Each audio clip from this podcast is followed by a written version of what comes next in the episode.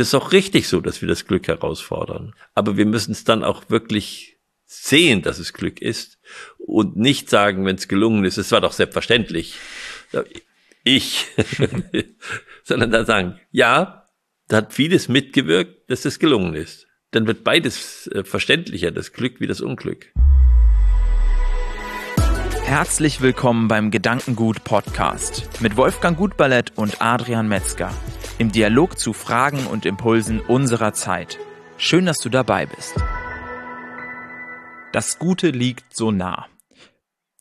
Es liegt ja sogar bei uns im Namen Gedankengut Podcast, Gut Ballett oder letztendlich auch das Unternehmen, was du jahrzehntelang begleitet hast, T Gut und Wer diesen Podcast schon länger verfolgt, der kennt auch aus deinen Gesprächen heraus, dass du das Streben nach dem Guten durchaus zu einem Ziel in deinem Leben gemacht hast und dass du immer dich da auf die Suche, auf den Weg begibst. Und für mich ist das Gute liegt so nah auch ein Stück weit schon ein Unterton mit drinne, dass wir es dann, obwohl es so nah liegt, doch oft auch gar nicht so richtig wahrnehmen oder sehen oder ergreifen. Wolfgang, was würdest du denn sagen, was ist das Gute und wie können wir es erkennen und ergreifen? Das Gute ist äh, immer da. Auch das Glück ist immer da. Das Problem ist, dass wir das Gute nicht gut benennen können. Und das ist auch der Grund, weshalb wir immer das Schlechte benennen. Woher kommt das? Das Schlechte ist immer konkret. Es ist Vergangenheit. Es ist geschehen. Ich kann mich darüber aufregen. Äh, ich kann es verurteilen, beurteilen. Deshalb heißt es ja auch, uh, only bad news are good news. Uh, das Gute ist vielmehr eine Kraft. Das Gute äußert sich, aber es kann sich immer wieder anders äußern. Und was ich beim Gute bezeichnen müsste, ist eigentlich mehr die Kraft, die das Gute bewirkt. Das heißt, im Guten steckt das Zukünftige drin. Das Gute setzt sich fort. Und es ist auch so, dass wenn ich das Schlechte kritisiere, dann kann ich mich damit raushalten. Ich sage, das ist schlecht und dann distanziere ich mich davon. Und dann halte ich mich raus das sehen wir immer gerne, damit beschäftigen wir uns gerne. Wenn ich etwas lobe und gut mache, dann bin ich eigentlich selbst mit verpflichtet. Das wenn ich das anerkenne, dann wirkt das zurück auf mich und es tritt mir gleichzeitig wie eine Forderung in mir auf, gut zu sein. Das ist, äh, das ist so, dass es mich herausfordert, wenn ich über das Gute spreche. Und ich glaube, das sind die Kräfte, die dazu führen, dass wir uns mit dem Schlechten gerne beschäftigen, mit dem, mit dem Guten nicht. Das Gute ist so ein Begriff ähm, wie Gesundheit und Qualität. Man kann sagen, das sind heilige Begriffe. Du kannst nicht sagen, was Gesundheit ist. Du kannst nur sagen, ich bin nicht krank, weil das, das, das habe ich alles nicht. Da wird's konkret. Aber ich kann nie sagen, ich bin gesund ich kann auch nicht sagen, das ist Qualität. Weil Qualität hat unglaublich viele Aspekte, die auch ganz unterschiedlich sind. Das eine muss frisch sein, das andere muss alt sein. Und da kann ich nicht sagen, dass das für alle gleich wäre, zum Beispiel die Qualität. Ich habe unterschiedliche Kriterien, je nach Produkt. Ich bin jetzt mal mehr von den Lebensmitteln ausgegangen. Deshalb schauen wir eben auch beim Guten nicht so sehr darauf, was jetzt geschehen ist, sondern wir schauen mehr auf die Kraft und auf dieses, also sag mal, die Rahmenbedingungen, dass das Gute werden kann. Und die kann ich nicht so konkret und gut beschreiben.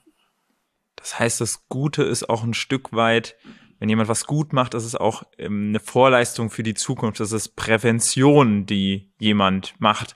Aber ich habe immer das Gefühl, dass, dass eine schlechte Sache an einer, vielleicht auch an einem komplexen Ding, nehmen wir mal die Titanic. Ja, eine schlechte Entscheidung, eine schlechte ausgeführte Handlung macht sehr viel Gutes zunichte, weil ich würde schon behaupten, dass viele Leute bei diesem Schiff gute Entscheidungen getroffen haben in der Fertigstellung, viel Prävention betrieben haben, dass das ein sicheres und gutes Schiff ist. Dann gab es vielleicht drei oder vier Entscheidungen, die nicht im Guten in die Zukunft eingezahlt haben für dieses Schiff und das hat zu einer riesengroßen Katastrophe geführt, weshalb heute sich niemand erlauben würde, zu sagen, dass die Titanic ein gutes Schiff war. Würdest du sagen, dass genau das zur Problematik wird, dass diese nicht guten Dinge dann in so einem komplexen Produkt wie einer Titanic, sage ich jetzt mal, dann auch das überlagern und dann die Aufmerksamkeit so sehr auf sich ziehen, dass diese ganze gute Präventionsarbeit in Anführungszeichen gar nicht dann diese Würdigung bekommt, die sie erhält, weil oftmals wird uns ja immer nur das bewusst, was dann nicht funktioniert, was nicht mehr funktioniert. Na, ich glaube, das ist zu, zu sehr auf den Punkt gedacht bei der Titanic. Es ist immer so, dass es viele schlechte Entscheidungen gibt, die nicht sich so auswirken. Äh, die ausgeglichen werden können durch gute Entscheidungen. Es gibt Konstellationen, wo das nicht geht. Es gibt Konstellationen, wo ein Augenblick, wo ich falsch entschieden habe, das Ende meines Lebens bedeutet. Das gibt es. Aber man kann dann davor schauen, zum Beispiel bei der Titanic, es stecken da eine ganze Reihe von Ehrgeize drin, die eigentlich zu der schlechten Entscheidung geführt haben. Das ist nicht eine schlechte Entscheidung, das ist einmal diese Entscheidung, ich will ein Schiff bauen, was so gewaltig ist, dass es das Größte ist. Dann ist diese Entscheidung, wir wollen unbedingt in dieser Jungfernfahrt in dieser Zeit in Amerika sein. Ich glaube, so war es, glaube ich. Ich kenne mich da nicht so genau aus. Ich kenne auch den Film nicht. Äh, und das sind eigentlich die Entscheidungen, die dazu geführt haben.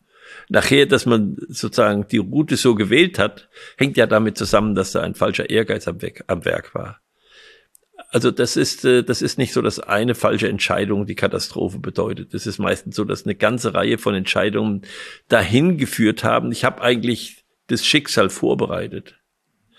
Und dann gibt es irgendwann einen Punkt, wo es wo es dann zu viel ist, wo es dann das Unglück kommt, wie wir sagen. Und das Glück liegt überall. Wir müssen es nur ergreifen. Und, äh, und wenn wir es ergriffen haben, dann merken wir es gar nicht das halten wir für selbstverständlich.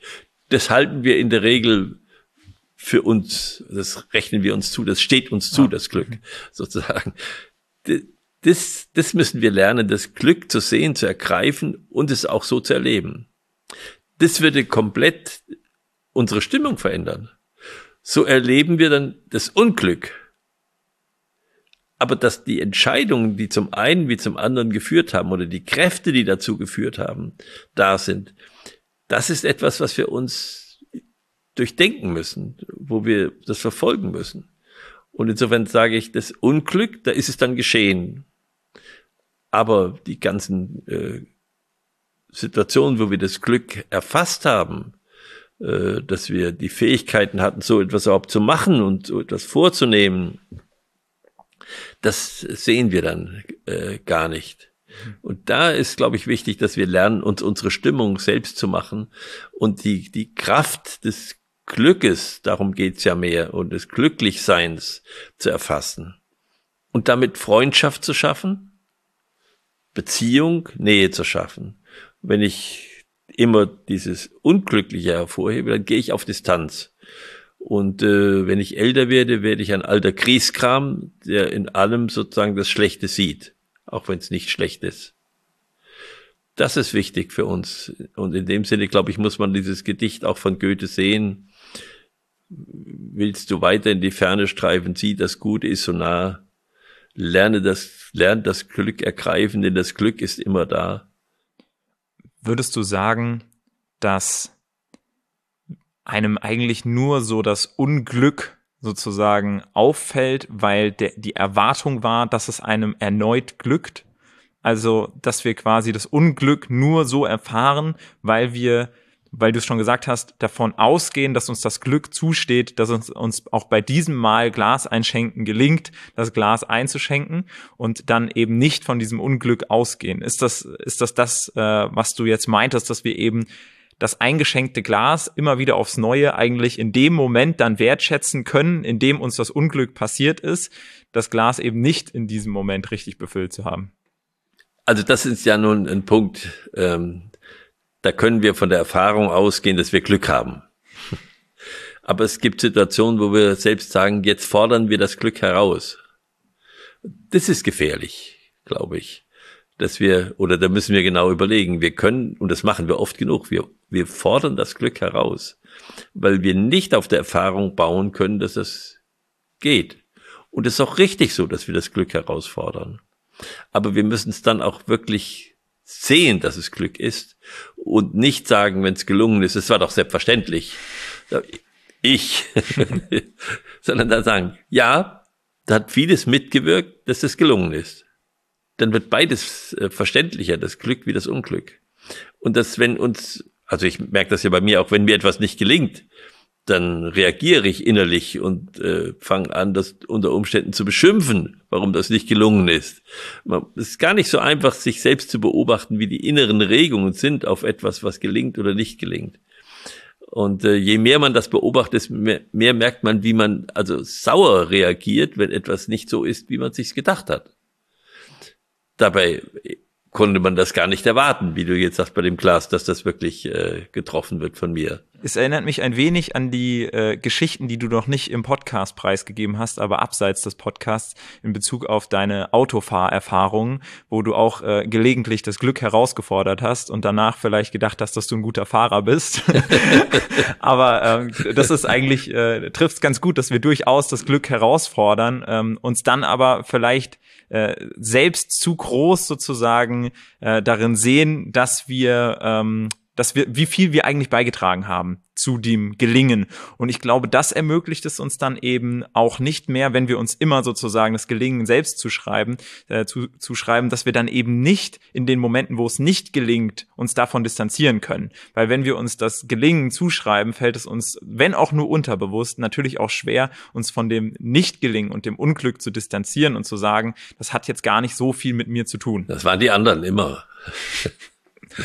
Was, was würdest du sagen abschließend, wie schafft man es? Weil ich glaube, als, als Menschheit ist es auch ähm, durchaus ein Erfolgsfaktor, sage ich jetzt mal, sich das Nicht-Gelingen anzuschauen und zu schauen, was ist denn in dem Punkt, was hat denn nicht funktioniert, wie können wir daraus lernen, wie können wir, ähm, wie, wie können wir damit weitergehen.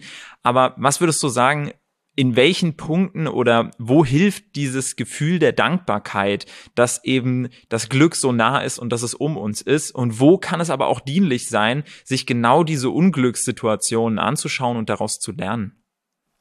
Also für beide ist es wichtig, dass wir die Dinge betrachten, ganz klar, ganz nüchtern, nicht unsere, aus unseren Wünschen heraus, sondern aus den Abläufen heraus betrachten, nicht aus Sympathie und Antipathie heraus beurteilen, äh, sondern lernen, den Prozess zu betrachten, wie er gewesen ist und wie er hätte sein können und warum er so geworden ist, wie er jetzt geworden ist, als das als Glück oder Unglück zu beschreiben, das ist ja dann eine emotionale Regung darauf.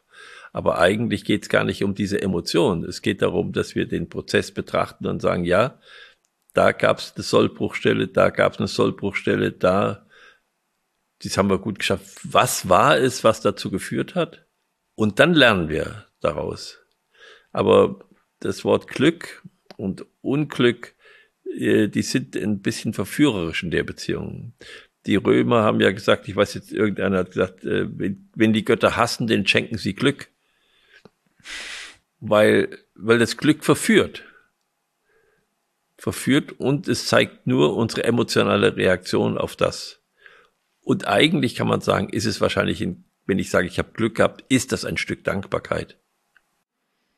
Vielen Dank, Wolfgang, für deine Erfahrungen. Vielen Dank dir als Zuhörer, als Zuschauer. Schön, dass du wieder mit dabei warst bei unserem Gedankengut-Podcast. Schau auch gerne bei der nächsten Folge wieder rein, entweder auf YouTube bei unserem Gedankengut YouTube-Kanal oder auf allen Podcast-Plattformen sind wir mit dem Gedankengut-Podcast auch vertreten. Wir würden uns freuen, wenn du auch beim nächsten Mal wieder mit dabei bist.